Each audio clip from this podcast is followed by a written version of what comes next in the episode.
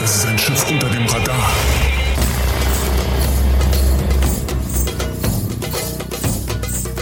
Diese Sendung wird präsentiert von HideMe, deine digitale Tarnkappe. Preiswerte Angebote für diesen VPN-Anbieter gibt es unter anderem bei tarnkappe.info.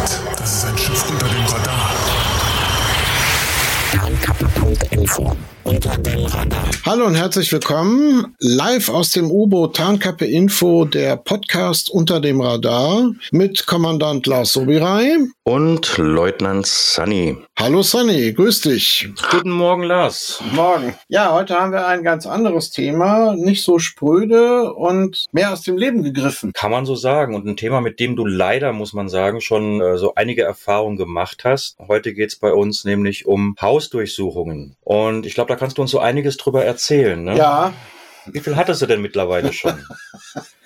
Schon ist gut. äh, zwei. Die erste war im Dezember 2014.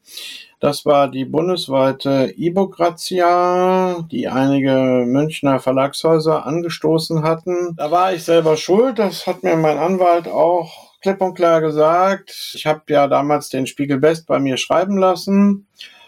Und die Polizei wusste zwar, dass das jetzt an sich nichts Illegales ist, aber da wir in Kontakt waren, hatten sie die Hoffnung, dass ich seine Identität kennen würde und sie ihn deswegen fassen könnten.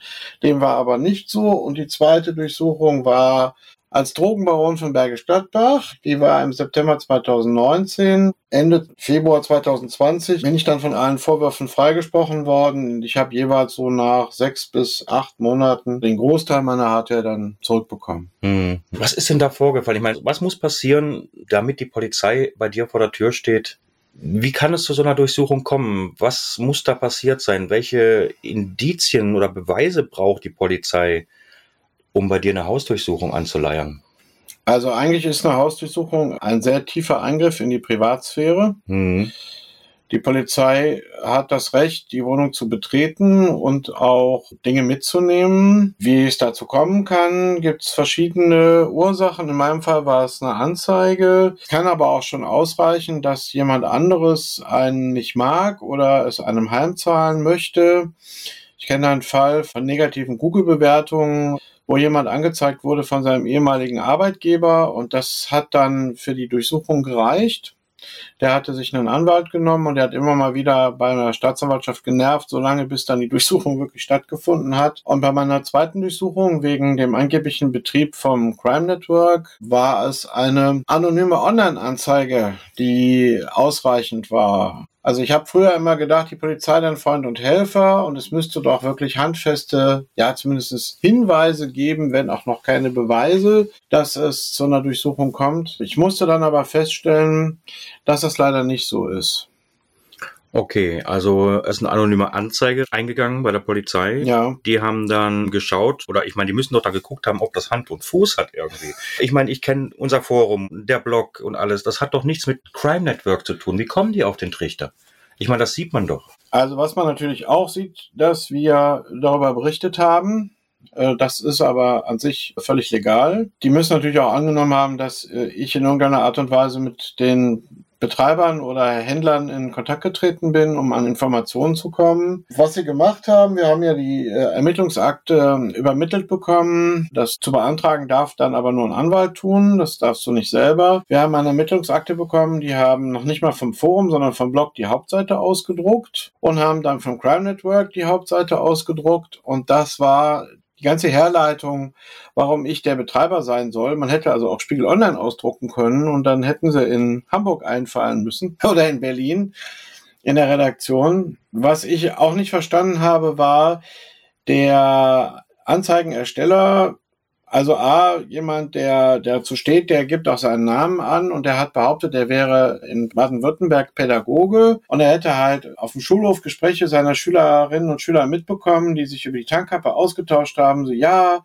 habt ihr schon gehört, neue Berichte über Crime Network und den haben sie festgenommen und das gibt's da und bla bla bla. Und er hätte dann aus Vorsicht, um äh, Straftaten zu verhindern, diese Anzeige erstellt. Nur der angebliche Pädagoge war also nicht in der Lage, in seiner kurzen Online-Anzeige einen fehlerfreien Satz zu schreiben. Das hätte mich als Polizist schon mal sehr argwöhnisch werden lassen ob da wirklich jemand Pädagoge ist und wenn es da so gar keinen Zusammenhang gibt und nichts, was ich irgendwie sehen kann, das darauf hinweist, dass das stimmt, dann kann ich auch nicht verstehen, dass das ein Richter unterschreibt als gültige Begründung für den tiefen Eingriff in meine Privatsphäre. Andererseits muss man leider auch sagen, die Polizei ist in großen Teilen angewiesen auf anonyme Tipps, anonyme Hinweise Tipps ne? von anderen Bürgern, mhm. weil die können nicht überall sein, können nicht alles wissen, kriegen natürlich auch nicht alles mit, ist ganz klar. Und die Polizei freut sich dann natürlich äh, umso mehr, wenn sie bei der Durchsuchung auch noch, da kommen wir noch später zu, auf Dinge stößt, die gar nicht Gegenstand der Durchsuchung waren. Hm. Und wenn dann genug anderes gefunden wird, dann hat sich die Durchsuchung schon gelohnt. Ja, mal so. Verstehe. Ja, wie war denn das mit den Hausdurchsuchungen bei dir? War das morgens um sechs, so wie das allgemein immer angenommen wird? Nein. Wann haben die bei dir geklopft? Also das erste Mal war, wie gesagt, im Dezember 2014. Es war, ich glaube, so 19 Uhr, 19.30 Uhr. Die mussten das halt bundesweit zum gleichen Zeitpunkt machen, mussten es auch koordinieren, weil die wussten, dass die Mitglieder von diesem E-Book-Spenderkreis per IAC miteinander in Verbindung war. Und wenn sie es nicht zeitgleich gemacht hätten, hätten die sich gegenseitig gewarnt. Und sie mussten wegen mir, da hat mir der Polizist noch einen vorgeheult, weil ich war gerade umgezogen und der Durchsuchungsbeschluss war auf die Adresse meiner alten Adresse erst geschrieben worden. Das wäre natürlich ungültig gewesen. Und dann hätten sie dann die Befürchtung gehabt, dass ich dann die restliche Bagage warnen könnte. Das heißt, es hat dann Sturm geklingelt, unten standen drei Herren, beim zweiten Mal waren es dann fünf Personen. Ich habe schon gesagt, das nächste Mal machen wir eine Party mit sieben, also jedes Mal zwei mehr. beim zweiten Mal war eine 14-jährige Schülerpraktikantin dabei, die von der Schule dahin geschickt worden ist, um mal zu gucken, wie es denn so bei der Polizei läuft. Ich habe die Herren dann auch gefragt, wie stellen Sie sich das denn vor? Ich komme jetzt nicht von hier, aber was wäre, wenn ich die Dame kennen würde und die dann rum erzählt, ja, beim Soberei haben wir nach Drogen gesucht. Das ist eine Rufschädigung, die ich nie wieder ausgleichen kann mhm. und die mir die Polizei mit Sicherheit auch nicht bezahlt. Ja, ja, ja klar. Da habe ich dann einfach Pech gehabt. Ich kannte sie Gott sei Dank nicht. Dem jungen Mädchen, die war vielleicht 14, 15, war das auch sichtlich unangenehm. Ja, bei der zweiten Durchsuchung war es Mittagszeit, so 12.30 Uhr, 13 Uhr. Also okay. die kommen zu völlig unterschiedlichen Zeiten. Die werden auch nicht sofort aktiv, wenn der Beschluss da ist. Man sieht ja, an welchem Tag der ausgestellt äh, wurde und kann dann ausrechnen, bei mir hat es jeweils so vier, sechs Wochen gedauert nach der Ausstellung, bis sie dann wirklich gekommen sind. Okay. Das heißt, die gucken wahrscheinlich auch, beobachten ein bisschen, schauen, wann ist der beste Zeitpunkt. Nö, oder? ich glaube nicht, dass die mich beobachtet haben. Vor der Ebokratia haben sie das mussten sie mir dann hinterher schriftlich mitteilen die Telefonleitung überwacht, okay. um halt dem Spiegelbest habhaft zu werden. Das ist mitteilungspflichtig, aber natürlich erst im Nachhinein, wenn die Beweissicherung dann abgeschlossen ist. Mm. Du kannst also auch davon ausgehen, dass Protokolle von dem Inhalt der Gespräche angefertigt worden sind. Und ansonsten kommen die zu allen Uhrzeiten und so, wie sie es gerade einrichten können. Wenn sich das zeitlich anbietet, dann die müssen das ja auch koordinieren, dass dann fünf Mitarbeiter Zeit haben. Ja, ja, ja und die Praktikantin natürlich auch Zeit ja, hat. Ne? Genau. also echt heftig. Ich meine, gut, okay, jetzt sagen wir mal, die klingeln bei dir an der Tür, ja. Polizei, Hausdurchsuchung. Machst du denen sofort die Tür auf? Wie verhalte ich mich da? Was mache ich da? Ja, das musst du, das solltest du unbedingt tun. Es bringt nichts, die Tür zu verrammeln, weil dann holen die jemanden, der die Tür aufmacht, aufbricht, das Schloss kaputt macht, einen Zylinder rausholt. Das nützt dir nichts. Auf den Kosten wirst du auch sitzen bleiben. Äh, wenn du deine Geräte verschlüsseln willst, dann solltest du das jetzt tun, bevor die Hausdurchsuchung stattfindet, weil dann ist es zu spät. Du kannst die Durchsuchung nicht verhindern. Du kannst auch nicht sagen, ich rufe meinen Anwalt und erst wenn er da ist, dürfen sie reinkommen. Ja, am besten du machst die Tür auf und sagst dann, zeigen Sie mir den Beschluss, der wird dir dann ausgehändigt, dann musst du auch Zeit haben, dir den in Ruhe durchzulesen. Und dann würde ich jedem Betroffenen raten, auch wenn es in dem Moment vielleicht peinlich ist, klingelt bei den Nachbarn, also nicht bei einem Freund oder der Lebensgefährtin, weil die zählen nicht als äh, neutrale Zeugen, sondern wirklich jemanden, mit dem ihr sonst kaum was zu tun habt. Und die sollen während der Durchsuchung anwesend sein, weil die sind ja zu mehreren und können gegenseitig ihre Aussagen decken und du stehst sonst da ganz alleine. Und die verhalten sich natürlich in Anwesenheit von neutralen Zeugen schon mal ganz anders, als wenn keiner mit zuguckt. Ja, und dann, du musst die aber auch nicht unterstützen. Also Kaffeekränze machen muss ich nicht Nee, ne? also ich hatte schon mal von der GVO einen netten Herrn da, dem habe ich auch Kaffee angeboten. Die Polizei kriegt keinen, auch wenn sie das nächste Mal zu siebt oder neunt kommen sollten. Nein, du musst einfach den Beschluss angucken und dann sollen die halt durch die Räume gehen und mitnehmen, was sie meinen, was sie mitnehmen wollen. Okay. Also ich muss mich nicht selber belasten mit Nein, irgendwas. nein. Ich sollte schon auch aufpassen, was ich denen sage. Am besten so wenig wie möglich. So wenig wie möglich, genau. Wenn es irgendwie geht, schauen, dass ich Kontakt mit meinem Anwalt aufnehmen kann. Ja. Und ja, dürfen die denn alle Räume durchsuchen? Also es kommt drauf an. Die einzige Ausnahme ist, wenn Räume ausschließlich von einer anderen Person alleine genutzt werden und der Raum als solches auch kenntlich ist. Also alle gemeinschaftlichen genutzten Räume wie Wohnzimmer und so weiter oder Wohnküche oder sonst irgendwas, wo Hardware rumliegt, darf beschlagnahmt werden. So, wenn aber da jetzt steht Büro von Petra, also dem meiner Frau, wenn es für sie keinen Beschluss gibt und es ist dann auch nachweisbar, dass es der Computer von ihr ist, schon alleine vom Startbildschirm her, dann gilt der Beschluss nur für meine Besitztümer. Ne? So, aber wenn, wie das bei den ersten beiden Malen der Fall war, man bereitet sich auf sowas ja nicht vor, wenn man ja nicht weiß, dass die kommen. Da lag iPad, Smartphone und Notebook halt irgendwo in der Wohnung rum und dann dürfen die die Sachen auch mitnehmen. Okay. Das, ist natürlich auch ein Druckmittel. Ne? Naja, klar. Und wie schaut's denn aus? Du hattest mir gesagt, dass die versucht haben, deinen Monitor auch mitzunehmen. Was für einen Sinn macht das? Weil ein Monitor ist ja kein Speichermedium. Warum wollten die deinen Bildschirm mitnehmen? Ich meine, der ist wunderschön. Ich sitze hier davor. Er ist wirklich ein wunderschöner Bildschirm, ne? Aber warum? Was für einen Sinn macht das? Letztlich müsstest du das die äh, Polizisten selber fragen. Ich, ich weiß es nicht. Aber du hast ja schon einen sehr wichtigen Punkt angesprochen. Geräte, die kein Speichermedium sind, werden auch nicht mitgenommen. Ich habe dann bei der ersten Durchsuchung den Polizisten erstmal gefragt, was machen Sie da überhaupt? Was soll das? Warum wollen Sie den mitnehmen? Das hat er mir aber nicht beantwortet. Und dann meinte er so, ja, es könnte ja sein, dass da irgendwo was dran gelötet wurde. Also ein Speichermedium, USB-Stick, irgendwas Kleines. Und dann habe ich dann gesagt, gut, dann gucken Sie mal, drehen Sie den in alle Richtungen, ob es da irgendwo eine künstlich erzeugte Öffnung gibt oder ob da irgendwas rumgelötet wurde. Und wenn ja, dann nehmen Sie das Ding mit. Und wenn nein, dann lassen Sie das bitte hier, weil ich damit arbeiten möchte. Ne? Ich hatte damals noch keinen Ersatzrechner bei Freunden untergestellt. Mittlerweile ist das der Fall, damit ich halt wieder einsatzfähig bin. Also wenn auch stark eingeschränkt, weil da das Smartphone weg ist, kann ich ja 2FA gar nicht anwenden. Ja. Ne? So, aber trotzdem kann ich vieles schon machen. So mein Techniker kann es dann für mich so drehen, dass ich wieder Ja. Geld verdienen und Ja. arbeiten und Artikel verfassen kann.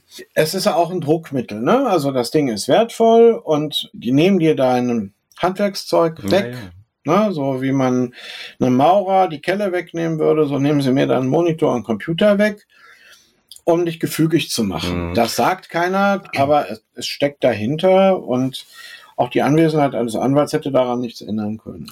Was ist denn jetzt zum Beispiel, wenn die Polizei sagt, ja, Herr Sobirei, schauen Sie, ich kann Ihnen anbieten, wir machen einen Deal und wir lassen Ihnen den Monitor, aber Sie geben uns dafür die Passwörter zum Entschlüsseln Ihrer Festplatten oder die PIN von Ihrem Handy. Also dazu kann ich einiges erzählen. Also erstmal die Frage zu beantworten. Deals, die rechtsgültig sind und an die man sich erinnern muss, kannst du nur ausschließlich mit der Staatsanwältin oder dem Staatsanwalt machen.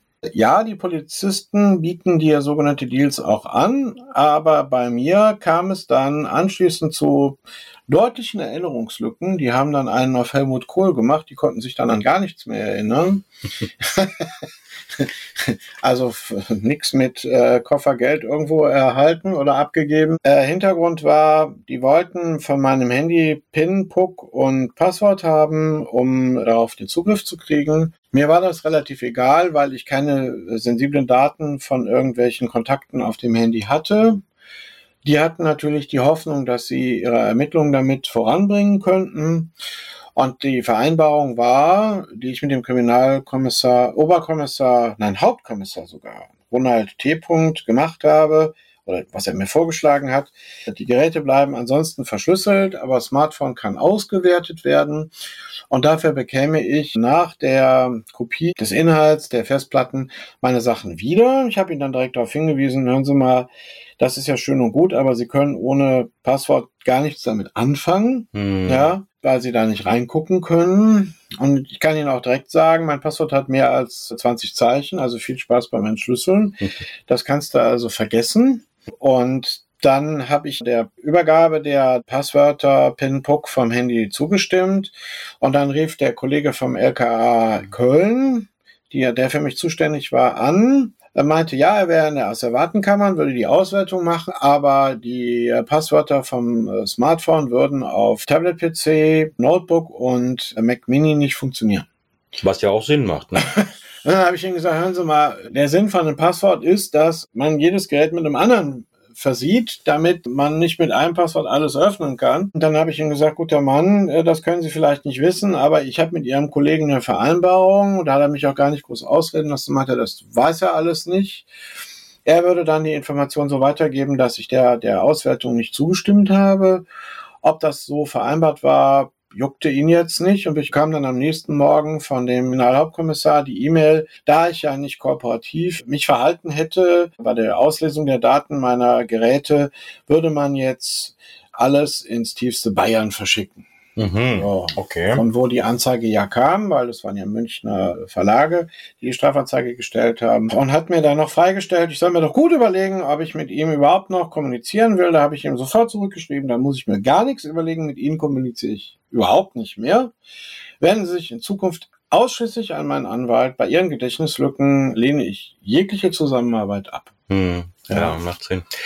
Ist es denn nicht so, dass sich Geräte entschlüsseln zu lassen, die forensische Untersuchung, das kostet ja alles Geld. Ja. Wie viel Mühe geben die sich da? Das muss doch im Verhältnis auch stehen zum Verdacht, der im Raum steht. Ne? Also ich meine, wegen einem Bagatelldelikt in Anführungszeichen werden die doch da jetzt nicht Zehntausende Euro in eine IT-Firma reinstecken. So super günstig ist das jetzt nicht. Ich denke mal, die Mitarbeiter selber probieren vielleicht die wichtigsten Passwörter, Vorname Lebensgefährtin, Mutter, Vater, Hund aus, wenn überhaupt. Und dann übergibt man das an eine Firma, mit der man zusammenarbeitet und gibt denen dann einen gewissen Etat vor. Ich gehe mal davon aus, das waren bei mir irgendwas zwischen 5.000 und 10.000 Euro. Die sind aber auch relativ schnell erreicht. So, der Mitarbeiter kriegt dann die Anweisung, hier, mach mal. Und wenn die ganzen Passwörter aus der familiären Umgebung nicht funktioniert haben, dann wird per Brute Force Attacke probiert, in das Gerät reinzukommen. Dann wird irgendwann der Etat erreicht und bevor er überschritten wird, wird dann Rücksprache gehalten mit der Staatsanwaltschaft. Wie sieht's aus? Wir konnten keine Daten sichern. Sollen wir weitermachen? Wenn ja, in welchem Rahmen? Oder wollen Sie die Sachen zurück? Und der sagt dann irgendwann Bescheid, ja oder nein. Okay. Und so läuft das. Und da die Sachen halt wirklich dann per Post auch immer wieder hin und her verschickt werden müssen, mhm. verzögert das die ganze Sache ganz enorm. Und denen ist das ja egal, die sitzen ja am längeren Hebel. Die brauchen die halt ja, ja. nicht zum Arbeiten, die fehlt mir ja nur. Das habe ich dem Kommissar auch gesagt. Ich bin Online-Journalist. Ich war damals noch für viele Auftraggeber tätig. Sie nehmen mir gerade meine Existenzgrundlage weg. Ja. ja. Ich bin jetzt Offline-Journalist und mir war ja auch klar, dass ich die Sachen nicht nächsten Monat wiederkriegen würde, sondern erst ein Dreivierteljahr später.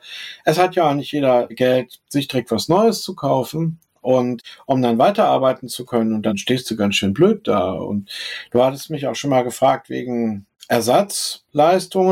Und da habe ich meinen Anwalt auch gefragt. Der sagte, das kannst du vergessen. Selbst als jemand, der im Gefängnis gesessen hat, obwohl sich nachhinein herausstellt, dass er unschuldig war. Ich weiß nicht, irgendwie, du kriegst pro Gefängnistag um die 40 Euro und entsprechend geringer wird dann das sein, was du bekommst, wenn sie dir die Hardware weggenommen haben. Also das ist lächerlich. Der Aufwand, das zu bekommen, ist bald größer, als dass irgendjemand was davon hat. Hm.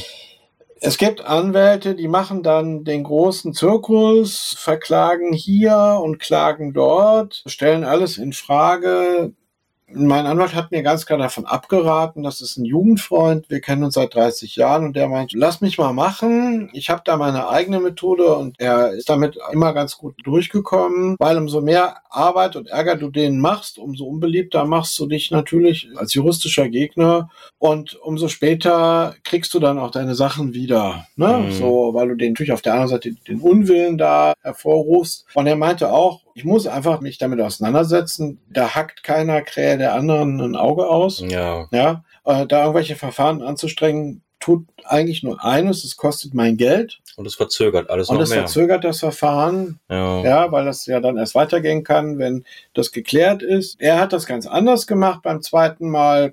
Der hat dann nach ein paar Monaten angerufen. Er hat den Staatsanwalt erst gar nicht erreicht. Der war schwer zu kriegen. Und dann bekam er ihn dann endlich ans Telefon und der begrüßte ihn dann mit den Worten, ja, Ihr Klient ist ja aber ganz schön IT-affin. Christian wusste erst gar nicht, worum es überhaupt geht. Er meinte, wieso, warum, was ist denn? Ja, seine Kollegen wären begrüßt worden mit den Worten, was darf der Kriminaloberkommissar nicht wissen?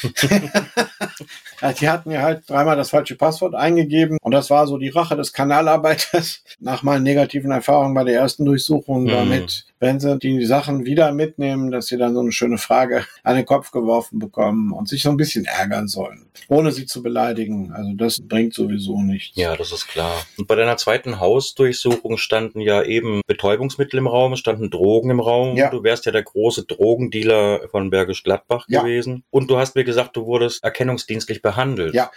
Das komplette Programm?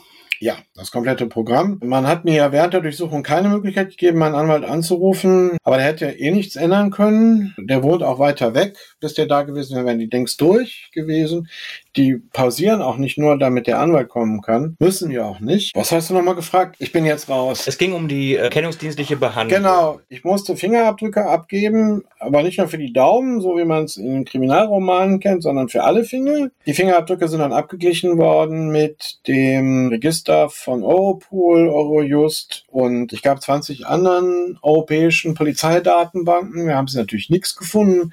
Ich dem jungen Mann dann auch gefragt, was machen Sie da eigentlich? Das hat er mir dann netterweise erklärt. Dann sind äh, Fotos aus mehreren Perspektiven von meinem Gesicht aufgenommen worden. Also da kommt man sich schon wie so ein Krimineller vor. Und ich habe dann gefragt, ja, wie geht's denn jetzt hier mit meinen Daten weiter? Die Sache ist so, wenn das Verfahren eingestellt wird, ist die Polizei dazu verpflichtet, das wieder zu löschen. Okay. Ich kann das aber nicht kontrollieren, ob sie es wirklich getan haben.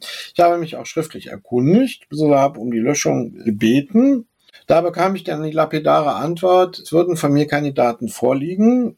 Das hat natürlich nicht die Frage beantwortet, wann die Daten gelöscht worden sind. Ich habe dann nochmal nachgefragt, bekam die gleiche Antwort dann nochmal und wusste dann, okay, ihr wollt mit mir darüber nicht reden. Müssen Kannst du doch. nur hoffen, dass die Daten wirklich weg sind. Ja, das ist nämlich ein bisschen unangenehm, wenn man sich da nicht sicher sein kann, finde ich, ob die Daten tatsächlich da noch jahrelang in der Datenbank vor sich hinschlummern oder auch tatsächlich gelöscht werden. Das ist richtig. Man kann ja nur hoffen, dass die Damen und Herren sich dann an geltendes Gesetz halten. Hm. Ich kann es nicht überwachen. Ich kann es nicht überprüfen. Ne? Ich weiß es nicht. Es bleibt so ein blödes Gefühl.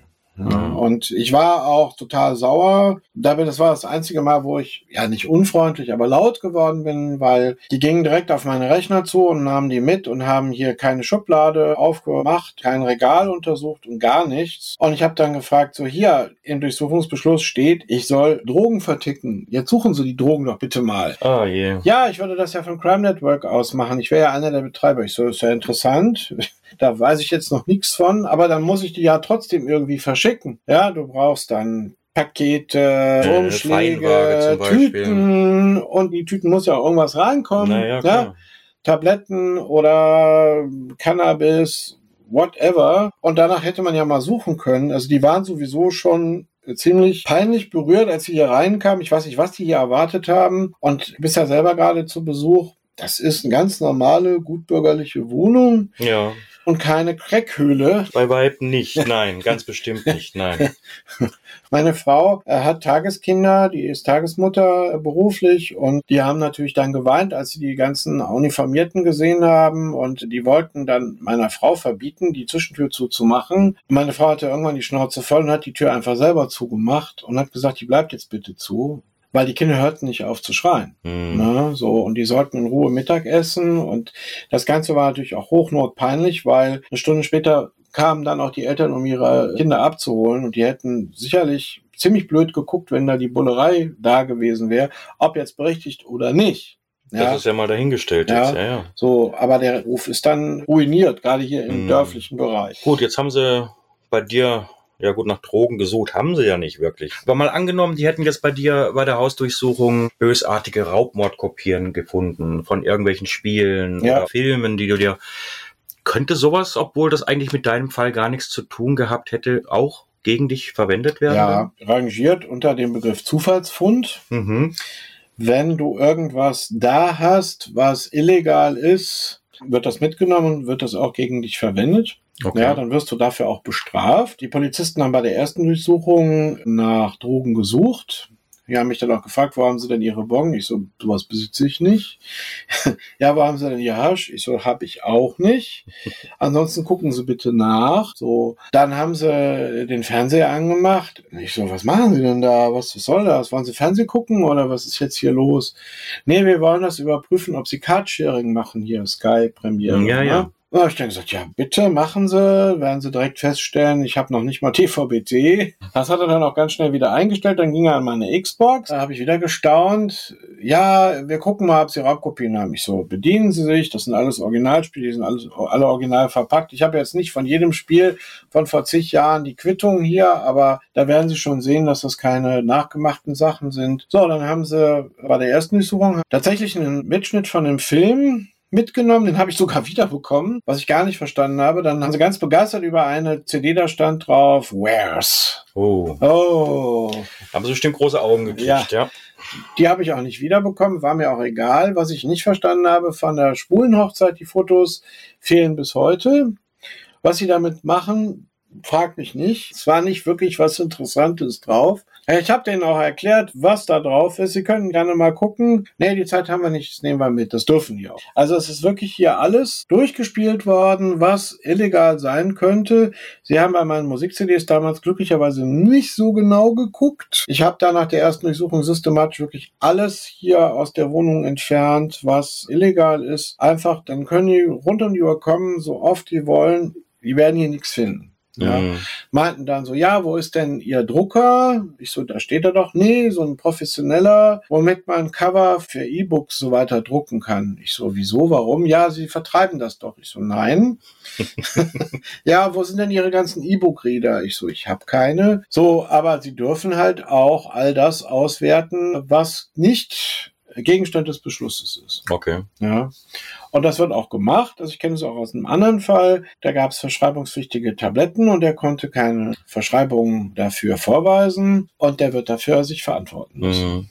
Okay. Ja, also ich denke mal, mittlerweile haben wir eins gelernt. Man sollte sich nicht auf irgendwelche freundlichen Deals, die dir von dem Polizisten angeboten werden, während der Hausdurchsuchung einlassen, weil die Herren mitunter gerne an Gedächtnislücken leiden hinterher. Auch wichtig ist es, finde ich, dann, dass man auf jeden Fall einen Anwalt einschaltet. Ja. Auch wenn ihr nicht so viel Geld haben solltet, lasst euch davor nicht abschrecken. Die meisten Anwälte lassen sich auch auf Ratenzahlungen ein. Da kann man bestimmt irgendwas drehen. Aber ihr solltet da auf jeden Fall nicht ohne rechtlichen Beistand reingehen, weil, ja, die Herren, die machen das beruflich, die machen das so ziemlich jeden Tag. Die Ja. wissen ganz genau, was sie dürfen, was sie nicht dürfen, an welchen Schrauben sie drehen müssen, um da das Maximale rauszuholen, auch von euch an Wissen. Verschlüsselt eure Geräte. Wenn die wirklich bei euch vor der Haustür stehen und anklopfen, ist es zu spät. Ja, also bis so eine ein Terabyte Festplatte verschlüsselt ist, das dauert ein bisschen. Ja, und wirklich, wie gesagt, ganz wichtig, holt euch rechtlichen Beistand. Man kann es nicht oft genug sagen, aber man weiß nicht, wie das dann nachher sonst weitergeht.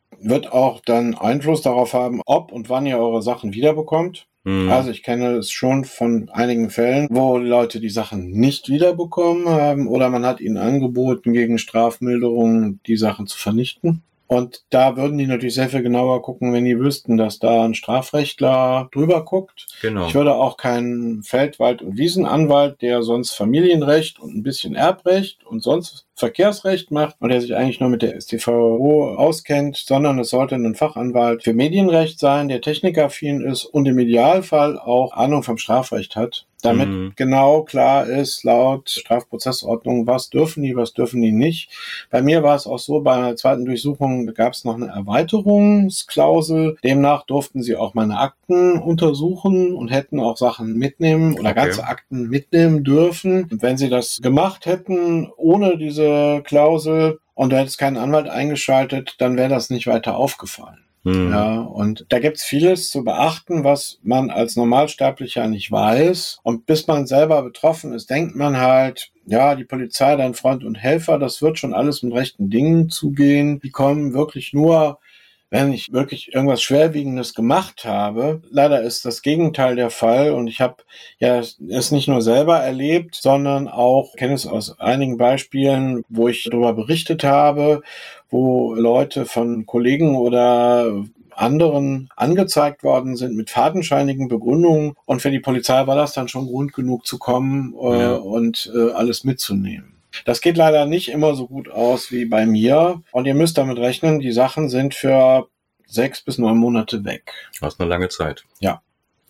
Aber wie gesagt, ihr könnt das verkürzen, indem ihr einen Anwalt einschaltet. Der hilft euch, sich darum zu kümmern. Der hilft euch auch dabei, eure Sachen eventuell schneller wiederbekommen zu können. Ja. Ist auf jeden Fall zu raten. Und Leute, macht eine Verschlüsselung, verschlüsselt eure Sachen. Bitte kein 1, 2, 3, 4 Passwort oder Admin, Admin oder irgendwie sowas. Lasst euch da was Schönes bei einfallen und ja, schreibt das Passwort nicht auf irgendeinen Zettel und versteckt den bei euch in der Geschirrschublade. das ist keine gute Idee. Ja. Also da solltet ihr schon ein bisschen kreativ sein. Es geht um eure Sicherheit, um die Sicherheit eurer Daten, eventuell um eure Zukunft. Und ich finde, da sind ein, zwei Stunden oder vielleicht auch ein Tag, den man da mal irgendwann rein investiert, um sich da wirklich gründlich abzusichern, glaube ich, nicht so viel investiert. Ja, ich meine, man stößt die Verschlüsselung ja nur an und dann muss man ja gar nichts mehr tun, außer zu warten. Richtig. Irgendwann nach einigen Stunden, je nach Umfang, ist er dann fertig. Und natürlich ist es nicht mehr so bequem, weil man vor der Benutzung des Gerätes das Passwort erstmal eingeben muss. Aber ich kann aus eigener Erfahrung sagen, der Aufwand lohnt sich. Ja, eben. Ne? Weil es kommt halt ganz oft sehr überraschend. Und dann, wenn sie da sind, ist es zu spät. Dann braucht es nicht mehr zu probieren. Andere waren auch so schlau und haben ihre Passwörter unter dem Parkett versteckt, wie Shiny Flakes, der Betreiber von dem Drogenshop in Leipzig. Oder wo wir letztens darüber berichtet haben, der hatte sogar den Zettel in der Gefängniszelle. Ja. Also da fragst du dich dann wirklich. Ja, also irgendwas, was man sich leicht merken kann. Der Aufwand rentiert sich. Ich habe ja mit der GVO viel Kontakt gehabt, solange es sie noch gab. Und der meinte, also selbst Leute, die mit Urheberrechtsverletzungen viel Geld verdient haben, da selbst in dem Bereich, bei den Durchsuchungen, wo er dabei war, in 95 Prozent der Fälle waren die Geräte alle nicht verschlüsselt. Da macht ja die Arbeit der Polizei sehr einfach. Die erleichtert das enorm. Und ich kannte ja das NRW, also jemanden, der früher sehr aktiv war, der hat eine riesen Leinwand und Beamer und richtete dann einen unverschlüsselten Serverraum mit den ganzen Mediadaten, mit so einem Kodi Media Player ein. War auch alles schick und überhaupt. Ich habe dann gesagt, so, und jetzt nimmst du noch einen Briefumschlag und schickst noch eine Einladung an die Polizei, dass sie bitte kommen und alles mitnehmen sollen, weil da fehlt nicht mehr viel bei der Show, die du hier machst. Und er erzählte dann, ja, er hätte sein Notebook seit elf Jahren und da wären die E-Mails von der ganzen Zeit auch von allen Geschäftspartnern drauf. Und der, natürlich war das Geld nicht verschlüsselt. Das war jemand, der davon gelebt hat seit Jahren und der auch die Zeit gehabt hätte, das zu machen. Aber mehr als es den Leuten sagen, kannst Ja. du nicht tun. Das stimmt. Ja. Wohl wahr. Und ihr seid nie sicher. Es kann immer passieren. Das ist auf jeden Fall ein Thema, mit dem man sich beschäftigen sollte. Ja. Je eher, je besser. Macht euch darüber Gedanken.